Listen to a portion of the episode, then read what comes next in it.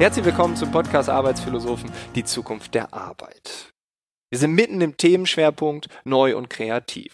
Wir haben in der letzten Woche mit Professor Henrik Müller das erste Mal über die Themen Gesellschaft und Politik gesprochen. Jetzt gehen wir eine Ebene tiefer und zu Gast sind heute Nadine Schön und Thomas Heilmann. Sie sind beide Mitglieder des Deutschen Bundestages und sie haben ein Buch geschrieben mit dem Titel Neustart.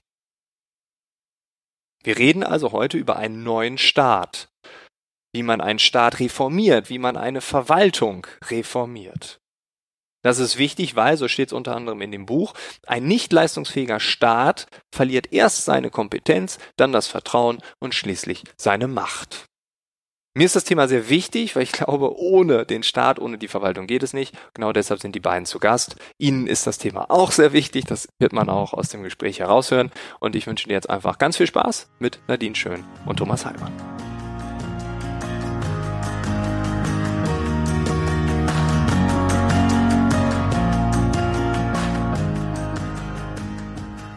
Nadine und Thomas, vielen Dank, dass ihr hier seid. Und die erste Frage ist ganz klar, warum habt ihr dieses Buch geschrieben und warum braucht es einen Neustart? Ähm, wir glauben, äh, Nadine und ich und 28 weitere Bundestagsabgeordnete glauben, dass die Grundlage für den Wohlstand in Deutschland immer ein sehr gut funktionierender Staat war. Das war schon im 19. Jahrhundert so, als wir die Gründerzeit hatten. Und es war nach dem Zweiten Weltkrieg, also sogenannten Wirtschaftswunder so. Äh, und das ist akut gefährdet, weil der Staat mit den neuen Herausforderungen momentan nur schwer zurechtkommt. Und diese Herausforderungen werden ja größer und nicht kleiner.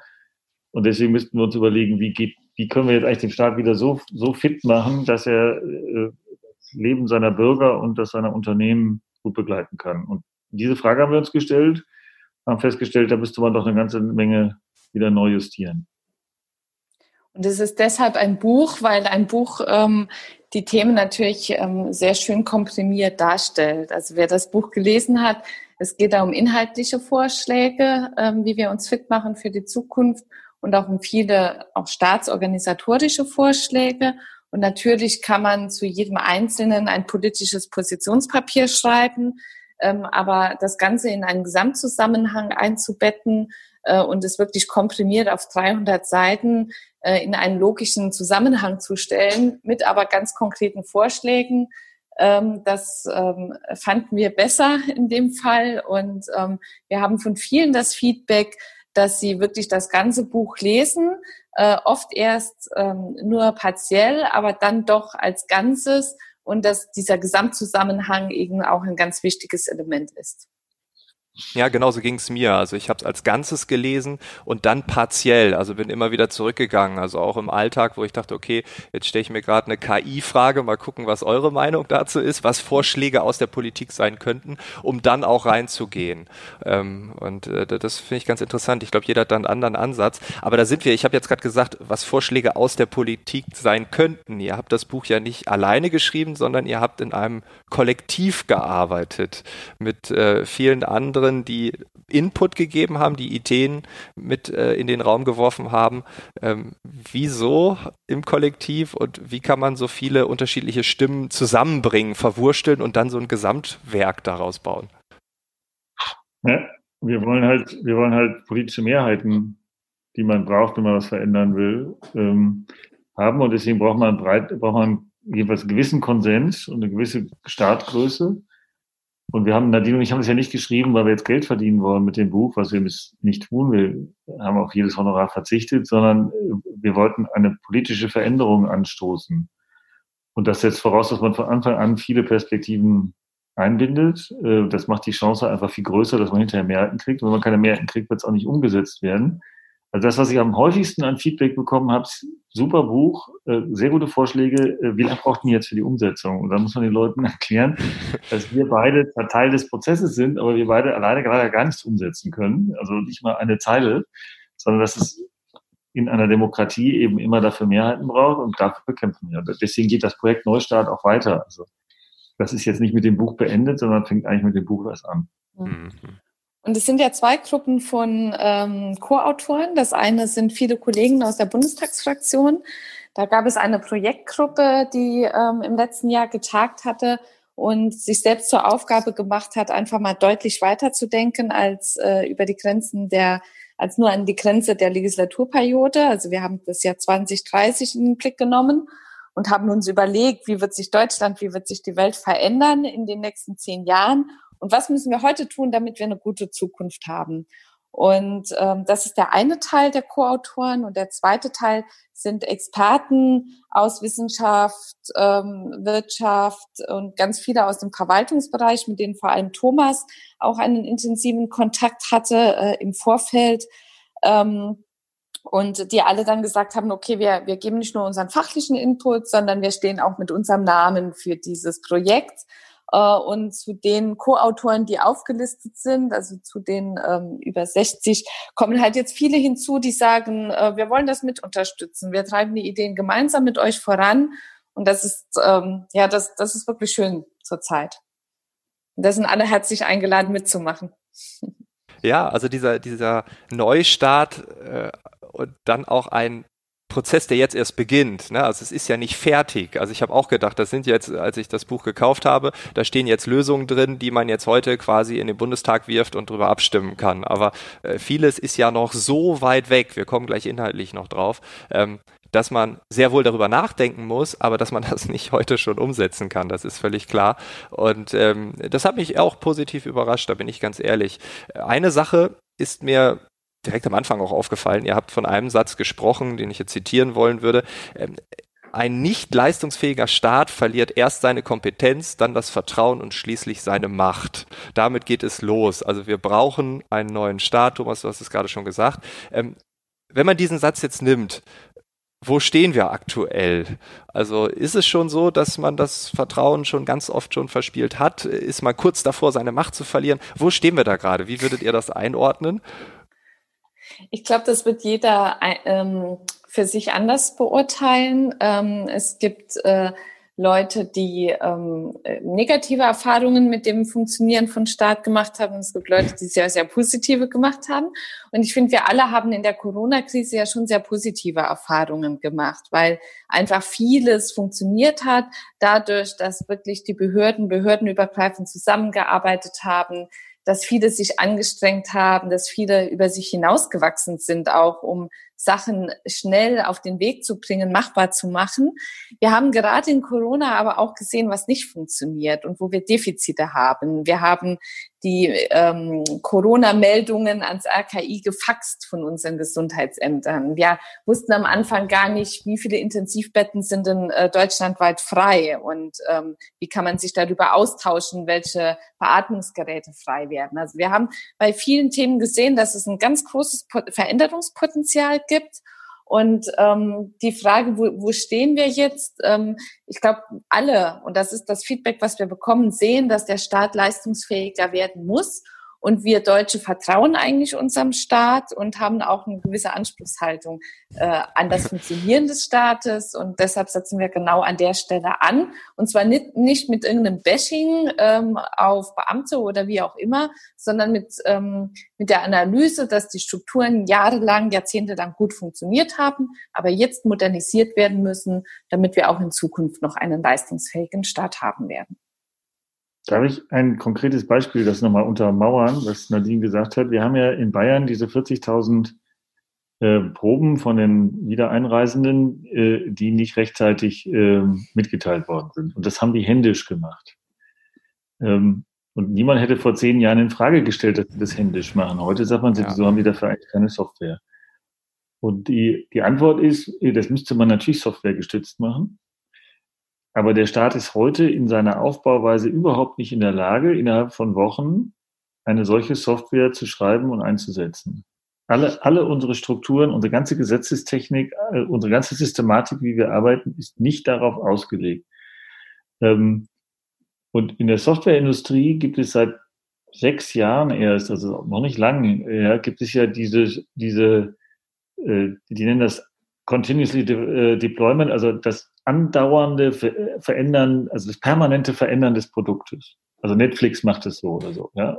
Ähm, selbst in der, in der Wirtschaft ist das überhaupt noch nicht überall Standard, aber eigentlich müssten wir nicht, wie wir bisher gehen, sequenziell vorgehen, überlegen und dann ein, ein Ergebnis erzielen und dieses Ergebnis gilt dann für viele Jahre, sondern eigentlich müssten wir permanent jeden Tag uns immer ein Stück verbessern.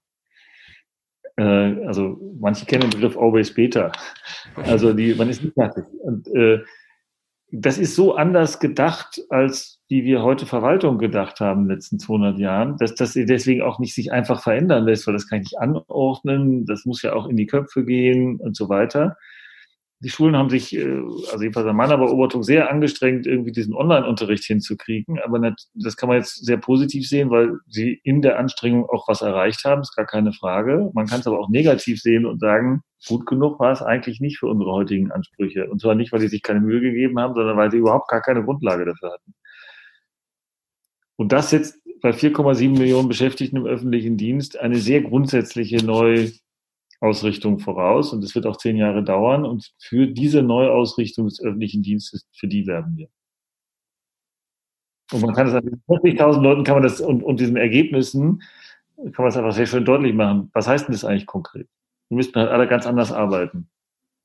Also wir reden hier ja von einer Kultur. Also wenn wir in Organisationen schauen, Unternehmen, da wird man immer hören, Organisationsentwicklung, Unternehmenskultur. Ähm, also wir reden hier von einer Verwaltungskultur äh, oder einer Staatsentwicklung. Das kann man doch so nennen, oder? Ganz genau. Ganz genau. Und die, die, wird, die wird gar nicht systematisch betrieben. Und stattdessen sagen die Leute, wir sollen irgendwie die Bundesländer auflösen oder so. Das ist alles Quatsch. Das ist keine Entwicklung. Das ist irgendwie Umsturz. Ja. Aber äh, nicht, weil ich jetzt unbedingt gegen Umsturz bin, aber es wird nichts helfen. Das wird alles nur noch schwieriger machen. Ähm, aber wir müssen natürlich die Kultur, wie die Länder miteinander arbeiten, wie die mit dem Bund arbeiten, wie die mit den Kommunen arbeiten, das müssen wir natürlich verändern. Und, das, äh, und es gibt ja auch ganz neue Instrumente und die Leute erwarten auch, dass wir sie einsetzen. Hm. Ich glaube, das ist ein wichtiger Punkt. Ähm, wir haben heute Instrumente, die es vor 10, 15 Jahren noch nicht gab. Ähm, und diese Art der, äh, des sequenziellen Arbeitens hintereinander, Prozesse so zu gestalten, dass sie hintereinander ablaufen, ähm, die die kann man heute ändern, einfach dadurch, dass es möglich ist, mit digitalen Tools auch vernetzt und äh, gemeinsam äh, an Probleme anzugehen. Und ähm, ich glaube, das kennt auch jedes große Unternehmen. Ähm, da läuft es ja auch eher unter dem Begriff Change, dass es eben nicht darum geht, so ein paar neue digitale Tools ins Unternehmen zu werfen, sondern dass man sich wirklich hinterfragen muss, welche Prozesse müssen wir denn in unserem ne Unternehmen komplett um überdenken und wie können wir neue Möglichkeiten so nutzen, dass wir auch einfach effizienter und effektiver arbeiten. Und was heißt das für die Arbeit des einzelnen Mitarbeiters, sei es im Unternehmen oder bei uns eben auch im Staat, in der Verwaltung oder sogar auch im Bundestag. Und das hast du eben genau richtig gesagt. Das ist halt ein, Wandel. Das ist ein, äh, vor allem ein, ein kultureller Wandel, der sich vollziehen muss, äh, wo man auch nicht den Schalter umheben kann, umlegen kann. Aber wichtig ist, dass man eben an den unterschiedlichen Zahnrädchen dreht, damit sich insgesamt etwas ähm, tatsächlich ändert und ähm, bewegt. Ja, vielleicht noch eine kurze Anekdote. Ich ähm, bin seit zwei Jahren verstärkt auch äh, bei Verwaltungen oder ich darf mal von einem Landtag oder sowas, also dass man dann auch ähm, ja mal rausfährt in verschiedenen Bundesländern, sich schaut, wie dort äh, Transformation stattfindet. KI ist ein großes Thema dort, Digitalisierung logischerweise ist ein großes Thema. Ähm, und ich fand es bei einer Veranstaltung ganz interessant. Dort ging es um das Thema Künstliche Intelligenz und äh, man hat mir dann gezeigt, was man so alles macht und wo ich dachte, wow, ihr seid ja richtig weit, also im Verwaltungsvergleich, das ist schon krass, was ihr hier macht. Und äh, zeitgleich, wo man mir alles präsentiert hat, äh, fuhren neben mir dann die Wagen mit diesen Mäppchen durch die Gegend. Ne? Und da dachte ich so, es ist krass. Also hier haben wir jetzt die Maschinenerklärung und hier zwei Meter rechts neben mir dann diese Wagen, die da lang rollen. Und ähm, das ist ja dieses kleine Zahnrad. Ne? Also wir verändern hier ein bisschen und das andere, das ist halt trotzdem noch da. Das können wir ja jetzt nicht äh, ab morgen völlig verändern und sagen, okay, das darf nicht mehr. Es dürfen jetzt keine Mappen mehr durch die Gegend geschoben werden. Ähm, zehn Jahre klingt für mich dann aber immer noch optimistisch. Ich kann mir vorstellen, dass man dieses System, wenn wir es als System bezeichnen wollen, vielleicht ja, wir brauchen dann ein neues System. Also wäre das eine Option, dass man sagt, okay, Verwaltung funktioniert mit Mappen wie digital? Das hast du ja richtig angesprochen, dass man, äh, das System muss ja arbeiten und muss ja funktionieren. Ähm, das ist ja der große Vorteil von Estland. Estland wird uns ja immer als leuchtendes Beispiel ähm, vorgehalten, aber die konnten halt tatsächlich auf dem Reißbrett ein neues, einen neuen Staat aufbauen nach dem äh, Zusammenbruch der Sowjetunion und äh, dann kann man natürlich viel äh, moderner starten und ähm, das ist für ein föderales System mit äh, festen Strukturen natürlich viel schwieriger, diesen Change zu machen. Allerdings mit, beim Blick ins Ausland sehen wir, dass auch Länder wie Dänemark oder, oder Schweden ähm, das auch machen. Die machen sich äh, den auch äh, diesen Weg und ähm, unser Ziel war einfach, die Stellschrauben zu definieren, an denen man drehen kann um das ganze System in Bewegung zu bekommen. Und dann gibt es natürlich Sachen, die sind wichtig und andere sind weniger wichtig. Ähm, es gibt Schlüsselthemen und insgesamt wird es vielleicht auch mehr als zehn Jahre dauern. Ähm, aber wenn wir heute nicht anfangen, dann sind wir halt nicht 2030 fertig, sondern halt erst 2040. Und deshalb dieser Appell eben äh, zum jetzigen Zeitpunkt. Der Aktenwagen ist deswegen ein schönes Beispiel, weil es viel zu kurz gedacht ist zu sagen, der Aktenwagen transportiert ja eine Information auf Papier von einem zum nächsten. Das ist ja das, was der eigentlich tut. Und es ist viel zu wenig zu sagen, nee, der Transport transportieren wir jetzt immer noch die Information von einem zum anderen. Jetzt allerdings digital und wir sparen uns den Papierausdruck und den Aktenbogen. Das ist aber nicht Digitalisierung, das ist auch nicht, das ist auch nicht neues Arbeiten, sondern das ist nur eine, sozusagen eine neue Zustellform. Äh, wir machen ja ab und zu runde Tische.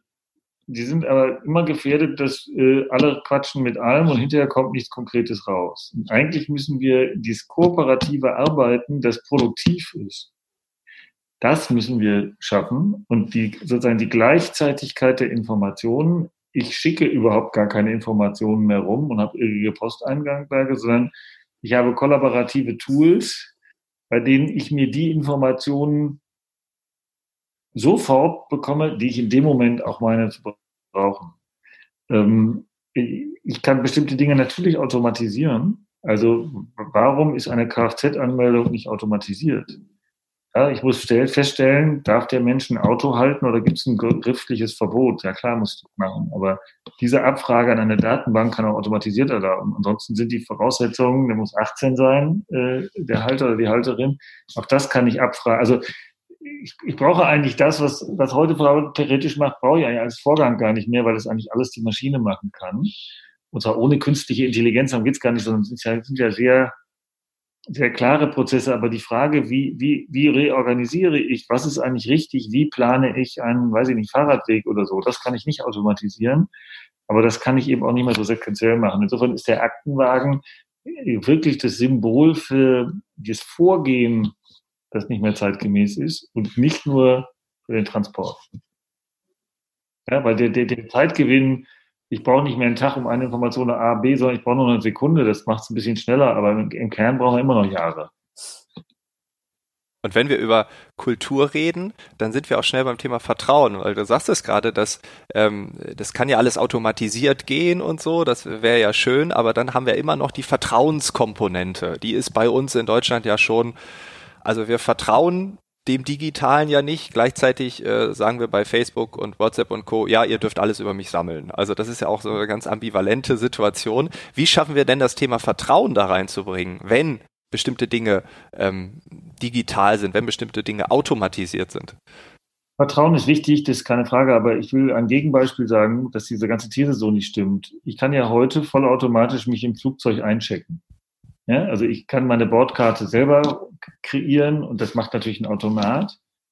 Und 99,5 Prozent der Leute gehen nicht mehr an den Schalter und wollen da ihre ausgedruckte Bordkarte haben, sondern, mhm. ja, und über, wir reden ja über entsprechende Vorgänge.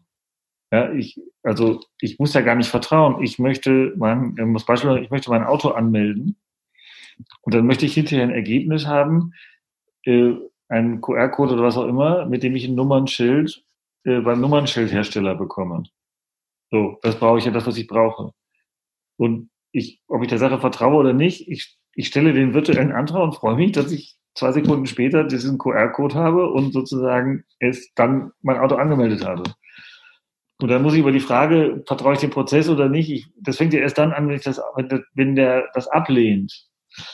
Ähm, und dann stellt sich die Vertrauensfrage. Und dann brauchen, aus unserer Sicht, so schreiben wir es ja im Buch, braucht man auch zwingend ja. eine menschliche Interaktion, dass ich dann mit jemandem reden kann und sagt, wieso ist denn das eigentlich so? Und nicht der Automat sagt, du kriegst kein Auto angemeldet, ob jetzt zu Recht oder zu Unrecht, ist mir jetzt mal egal, sondern dann, aber nur dann, wenn, wenn ich das, was ich kriegen will, kriege, dann ist es egal, ob ich dem Prozess erstmal vertraue oder nicht. Ich probiere es aus und wenn ich feststelle, nach einer Minute, es hat geklappt, dann sage ich, naja, das ist ja super. Und das ist, glaube ich, also das ist eine andere Ebene als die Ebene, welche Daten gebe ich denen. Weil wenn man darüber ganz scharf nachdenkt, ist es sogar datenschonender.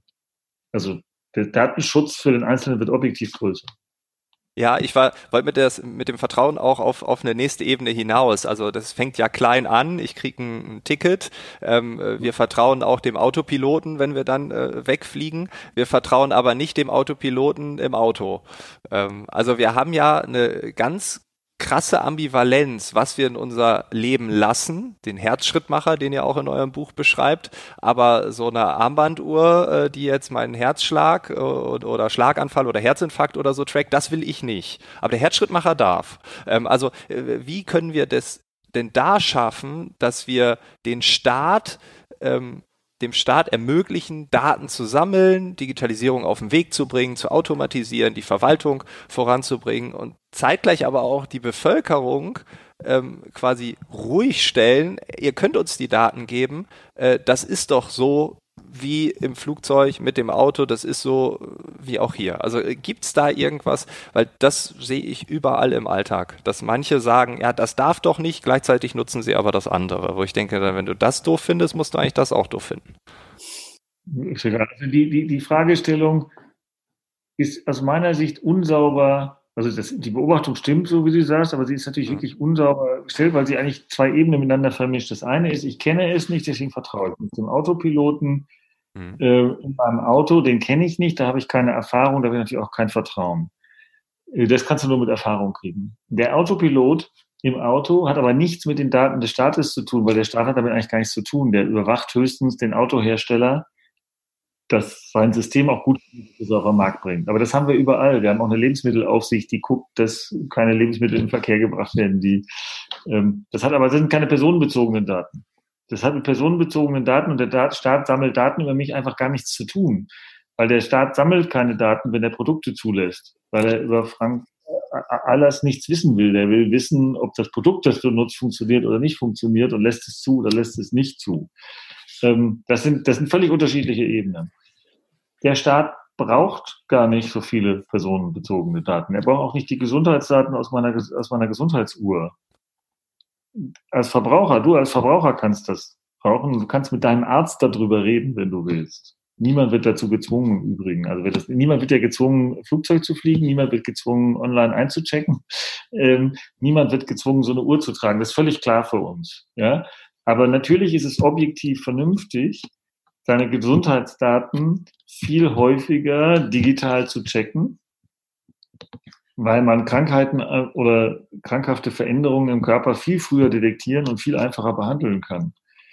Deswegen werden das auch ganz viele Leute freiwillig machen, weil es einfach einen objektiven Nutzen für ihn hat. Aber der Staat muss viel weniger wissen.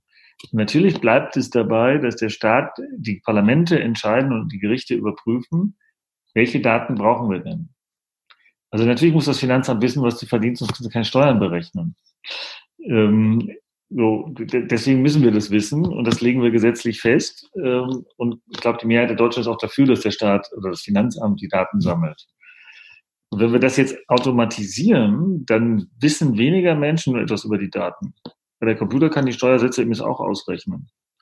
Und ähm, dann hat noch nicht mal jemand, also wenn ich jetzt nicht will, was die Finanzbeamtin weiß, was ich verdiene, dann ist doch der Computer macht mit der Information endgültig gar nichts. So, jetzt gibt es noch die letzte Frage, kann dann jemand in den Computer einbrechen und diese Daten missbrauchen? Na klar gibt es diese Frage, die gibt es aber schon immer und ist eigentlich, ähm, also heute kann ich besser tracken, ähm, ob jemand in meine Akte geguckt hat, weil es nämlich Logfiles gibt. Wenn jemand in meine Papierakte guckt und sagt, ich will doch mal so nachgucken, was verdient der Heimmann so, äh, das war früher nicht feststellbar, ob da jemand reingeguckt hat oder nicht. Und das dann weiter geplappert hat. Ähm, das ist heute eher besser. Also so lange Rede, kurzer Sinn. Ich glaube, der Datenschutz ist im Ergebnis höher als vorher, wenn ihr personenbezogene Daten das richtig macht. Der Nutzen ist unfassbar groß. Und umgekehrt, wenn wir das alles bleiben lassen, äh, dann, ähm, dann wären wir hier ein Freilichtmuseum. Ja, weil die anderen Teile der Welt werden es machen und der objektive Nutzen ist übrigens groß. Die Leute werden älter werden, sie werden gesunder bleiben, ähm, ähm, sie werden schneller das kriegen, was sie wollen. Insofern bin ich relativ sicher, dass die ganz große Mehrheit der Leute das möchte und die, die es nicht möchten, müssen nicht mitmachen. Weil auch das geht. Ja, äh, vor allem wenn man sieht, wir stehen ja als Europa irgendwie gerade zwischen den USA und China. Also da haben wir ganz andere ähm, ja, Weltanschauungen und einen Umgang mit Digitalisierung, mit künstlicher Intelligenz, mit Daten. Ähm, warum ist es so wichtig, dass wir uns als Staat, aber auch als Europa da irgendwie positionieren? Wären wir sonst erdrückt, müssen wir uns irgendwann für eine Seite entscheiden.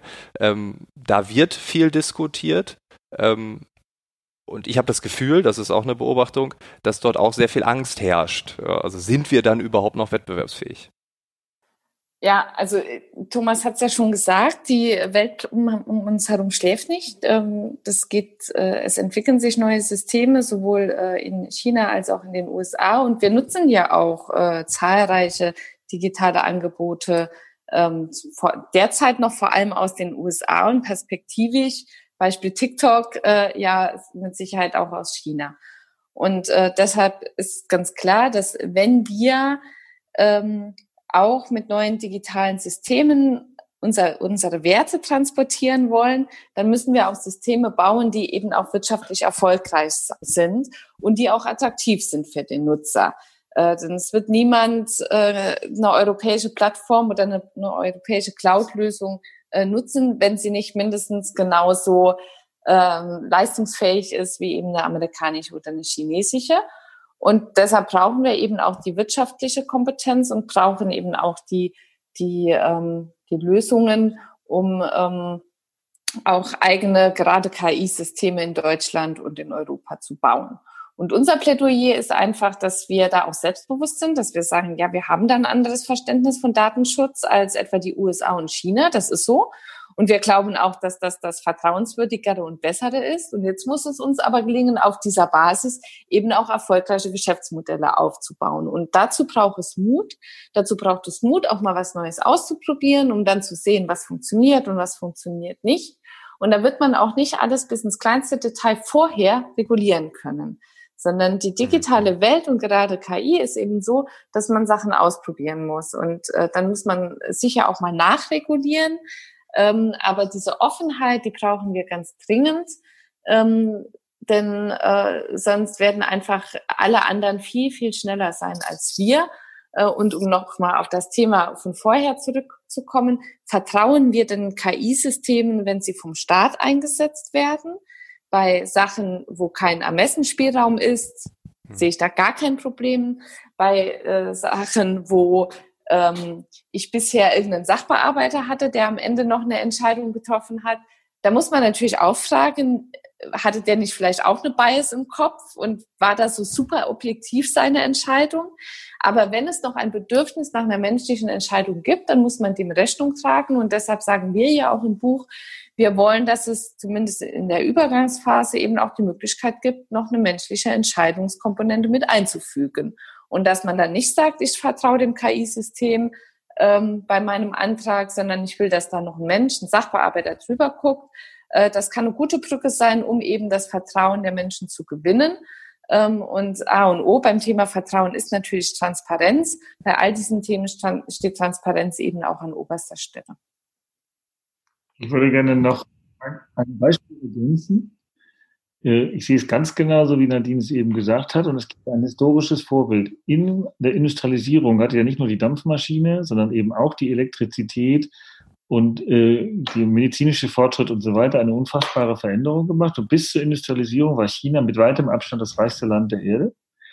Und wortwörtlich haben dann die chinesische Führung im 19. Jahrhundert gesagt, als die Engländer kamen und ihnen die Industrialisierung vorgestellt haben, das brauchen wir doch nicht alles, wir haben doch alles. Ähm, mit der Folge, dass aus China das Armenhaus der Welt geworden ist. Und mhm. so ist das mit Europa auch. Wenn die jetzt sagen, das brauchen wir doch alles gar nicht, ist doch alles sehr schön, äh, dann wird der Rest der Welt weiter marschieren und äh, Europa ähm, wird seine Position, seine wirtschaftliche Position, seine kulturelle Position, seine demokratischen, seine rechtsstaatlichen Werte, alles das ist ja relativ europazentriert in den letzten 200 Jahren geprägt worden. Das werden wir dann nicht mehr haben. Und ähm, wenn wir mal 50 Jahre nach vorne gucken und würden sagen, China ist die erfolgreichste Region der Welt und wir unterstellen mal, das politische System bleibt da so, wie es heute ist, ähm, dann wird auch deren politische Vormachtstellung, äh, werden wir sehr noch abhängig von denen sein. Weil dann die Autos daherkommen, die Computer daherkommen, die Telefone daherkommen, die medizinischen Geräte daherkommen. Das wird ja nicht ohne, ohne Folgen bleiben. Deswegen, wenn wir unsere Werte verteidigen wollen wenn wir unsere Art zu leben verteidigen wollen, dann werden wir uns anpassen müssen. Weil die Umfeld, das Umfeld sich eben verändert. Das ist viel mehr als die Digitalisierung. Es ist nicht, die ist natürlich auch, aber es ist keineswegs nur die Digitalisierung, sondern es sind viele Veränderungen gleichzeitig. Wechsel der Einstellung der Bevölkerung, überhaupt Bevölkerungswachstum, älteres, ältere Bevölkerung. Es gibt ja ganz viele Entwicklungen, es ist ja nicht nur die Digitalisierung. Und wenn wir sagen, wir passen uns nicht an, äh, dann sind wir irgendwann in dieser Dinosaurierposition. Ja, das äh, könnte tatsächlich so passieren. Ähm, ich äh, möchte noch mal ganz kurz zum Thema Vertrauen, äh, weil ich glaube, dass das ähm, natürlich, klar, Politikvertrauen, da haben wir jetzt viel drüber gesprochen. Ich glaube, das ist ähm, gerade wenn wir aber auch über dieses Always Beta reden, ähm, glaube ich schon, äh, diese Diskrepanz, die müssen wir irgendwie schließen. Also Always Beta heißt ja auch, Beispiel Auto, ähm, autonomes Fahren, dass der TÜV bei jedem Update von Tesla, von einem anderen Autohersteller, ähm, völlig egal, wieder neu prüfen müsste. Ähm, und ähm, dieses Always Beta in der Gesetzgebung, egal ob es staatlich ist oder TÜV, aber vorgegeben, ne, also in den verschiedenen Ebenen, ich glaube, dass wir dort gerade so viel Erklärungsbedarf haben und dass das noch so weit weg ist, ähm, dass es für den allergrößten Teil dieser Bevölkerung nicht mal ansatzweise greifbar ist, was da auf uns zukommt. Und äh, äh, deshalb finde ich es auch gut, diese Sätze mal auszusprechen, wie du es jetzt gemacht hast, dass wir irgendwann vielleicht dazwischen stehen und äh, ja, äh, gucken, ne, von welcher Seite der Druck jetzt größer wird. Ähm, eine Sache, wenn wir über Europa reden, ihr habt es auch angesprochen, ist das Thema Blockchain, ist das Thema digitaler Euro.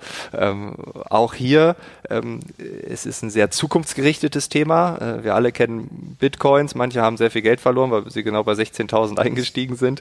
Äh, äh, ganz viel Wirrwarr auch, was ist das überhaupt? Man hat ein bisschen mitgezockt. Ähm, Jetzt in der Corona-Zeit haben wir gelernt, wir können beim Bäcker auch mit einer EC-Karte zahlen. Und bei einem Restaurant in Berlin mit Kreditkarte zu bezahlen, war auch ziemlich komisch, weil das ging bisher nicht. Ähm, und jetzt kommt ihr mit einem digitalen Euro. Wir sind ein Land des Bargelds. Gab es da großen Widerstand? Gab es da ganz viel Kritik? Das geht doch nicht. Äh, ich kann mir vorstellen, dass das ein Thema ist, was uns als Bevölkerung ziemlich reizt. Also die, das Bargeld wollen wir gar nicht abschaffen. Es geht um eine weitere Möglichkeit zu bezahlen. Das hm. ist eben, ich habe ja heute einen, äh, einen Euro auf der Bank das nennt man Giralgeld. Und ich habe das Bargeld. Und wir wollen eigentlich eine dritte Form führen. Das ist eigentlich das Gegenteil von Bitcoin. Es ist zwar dieselbe Technologie, aber es ist das Gegenteil von Bitcoin, ist ja eine eigene Währung und da kann die schwankt. Wir wollen keine neue Währung. Wir wollen, dass der Euro weiter in Hand der EZB und der Bundesbank ein Euro bleibt und ich kann ihn zukünftig als Schein haben, als 10-Euro-Schein. Ich kann es als 10 Euro Giralgeld auf dem Konto haben und ich kann es eben als Token haben was so eine Mischung zwischen Giralgeld und Bargeld ist, ja, weil ich das in meiner Pocket haben kann, ähm, nur eben digital. Und äh, es hat übrigens auch noch den Vorteil der Anonymisierung, weil sozusagen äh, Peer-to-Peer, -Peer, also ich übergebe meinen Token an, an, an dich, das weiß aber sonst gar keiner, wie bei einer Konto aus, das ist gar nicht nötig. Und das lässt eine ganze Reihe von Dingen zu, die es bisher nicht gibt. Und äh, wenn wir uns dem verschließen, dann wird es nicht möglich sein. Also für die meisten Leute ist das schwer vorstellbar, worüber ich rede. Aber im Kern, wenn ich eine Banane von Ruanda bis in den Edeka äh, vor Ort schicke, dann sind heute mit 200 Stück Papier verbunden. Zollscheine, Passagierscheine, Ladescheine, Lieferscheine, Rechnungen, Rechnungsbezahlungen und das über ganz viele Hände. Ja.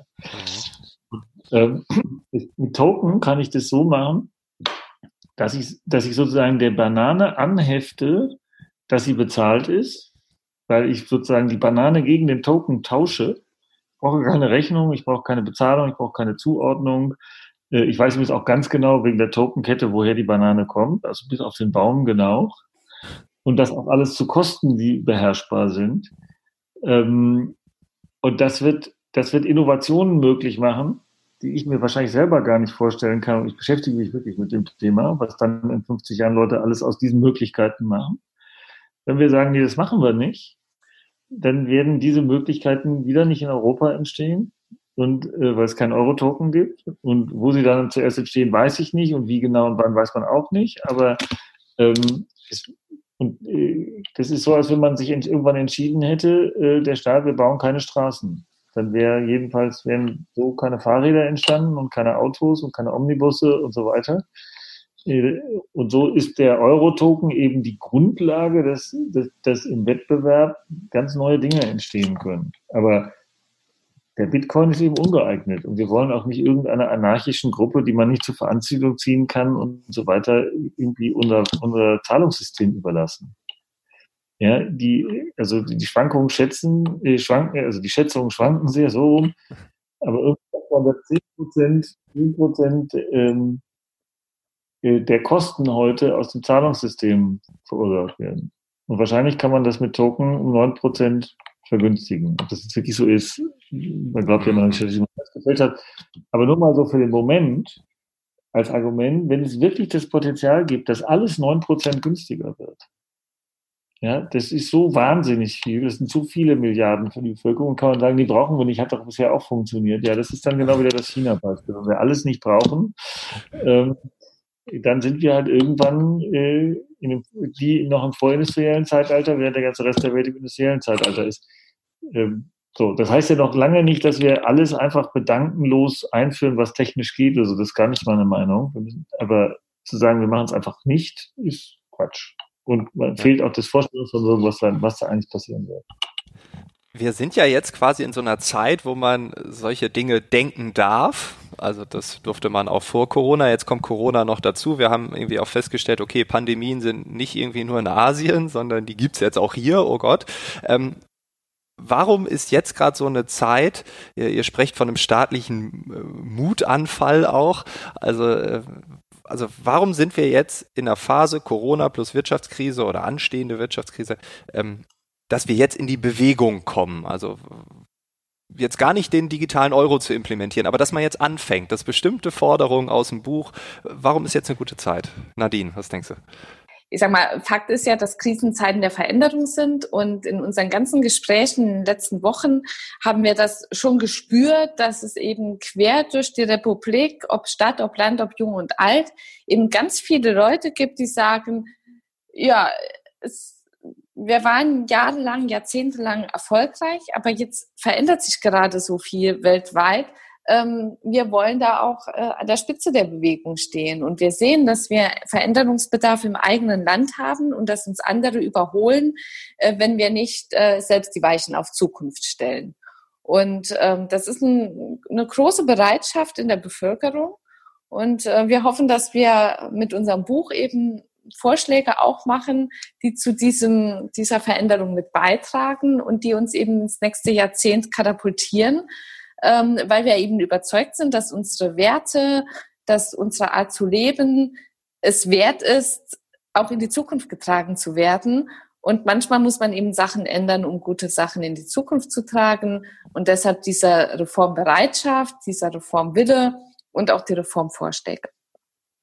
Spürst du seit der Krise schon etwas äh, bei deinen Kollegen äh, im Bundestag allgemein, äh, dass es da diesen zumindest einen kleinen Mutanfall geben könnte? Ja, also in, in, in unserer Fraktion ist das Thema ganz, ganz groß durch verschiedene Bereiche. Wir ähm, machen zum Beispiel auch auf unsere Initiative nach der Sommerpause eine Woche lang äh, Plenardebatten anhand der Nachhaltigkeitsziele, wo man schon sieht, so es ändert sich die Denke im Kopf, dass wir nicht mehr nach Ressorts denken, nicht mehr ins Klein-Klein gehen, sondern dass man versucht, die großen Linien, die großen Ziele zu definieren und die dann runterzubrechen auf einzelne äh, Themen. Und äh, dieses vernetzte und andere Denken orientiert an Zukunftszielen ist etwas, was wir eben von der Politik über die Verwaltung und äh, im föderalen System in allen Bereichen verankern müssen. Und in unserer Fraktion ist da eine große Bereitschaft und wir hoffen halt, dass wir sehr viele Bürgerinnen und Bürger auch davon äh, begeistern können und dass das etwas ist, was unsere Politik in den nächsten Jahren ausmacht.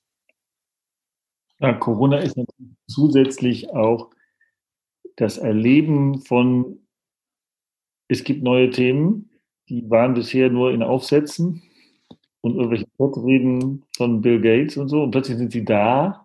Man kann sie auch nicht leugnen und man kann auch nicht sagen, gut, dann machen wir alles so wie bisher. Ähm, und das ist das Thema Klimawandel, äh, ist aber auch das Thema Digitalisierung. Man sieht plötzlich, okay, einfach weitermachen wie bisher ist gar keine Option.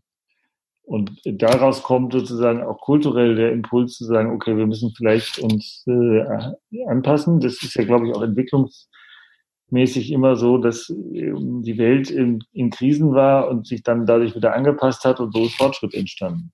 Ja, also auch die Katastrophe des Zweiten Weltkriegs hat ja dann zu sehr viel positivem Ergebnis geführt. Also wir hätten das ja alles gerne ohne den Zweiten Weltkrieg und ohne sechs Millionen Tote bei den Juden und so weiter gehabt, aber ähm, jedenfalls wären wir jetzt als deutscher Staat niemals da, wo wir waren, ohne die Katastrophe. Und alle Corona könnte ja noch ansteckender und noch tödlicher sein. Also wenn Corona so wäre wie Ebola von seinen Auswirkungen, ja, dann wäre die Krise ja noch, noch viel größer. Äh, ich glaube, das wird jetzt anfassbarer. Auch, dass wir global arbeiten müssen, wir es nicht tun, wir keine Chance haben, unsere Probleme zu lösen. Ich habe noch eine persönliche Frage an dich.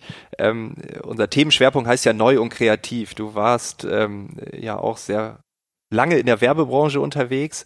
Ähm, welchen ja, Stellenwert hat Kreativität heute für dich? Äh, sagst du als Politiker, kann man nicht kreativ sein? Also wenn man das Buch jetzt mal äh, ausklammert, ähm, äh, bist du genauso kreativ wie früher in der Werbebranche?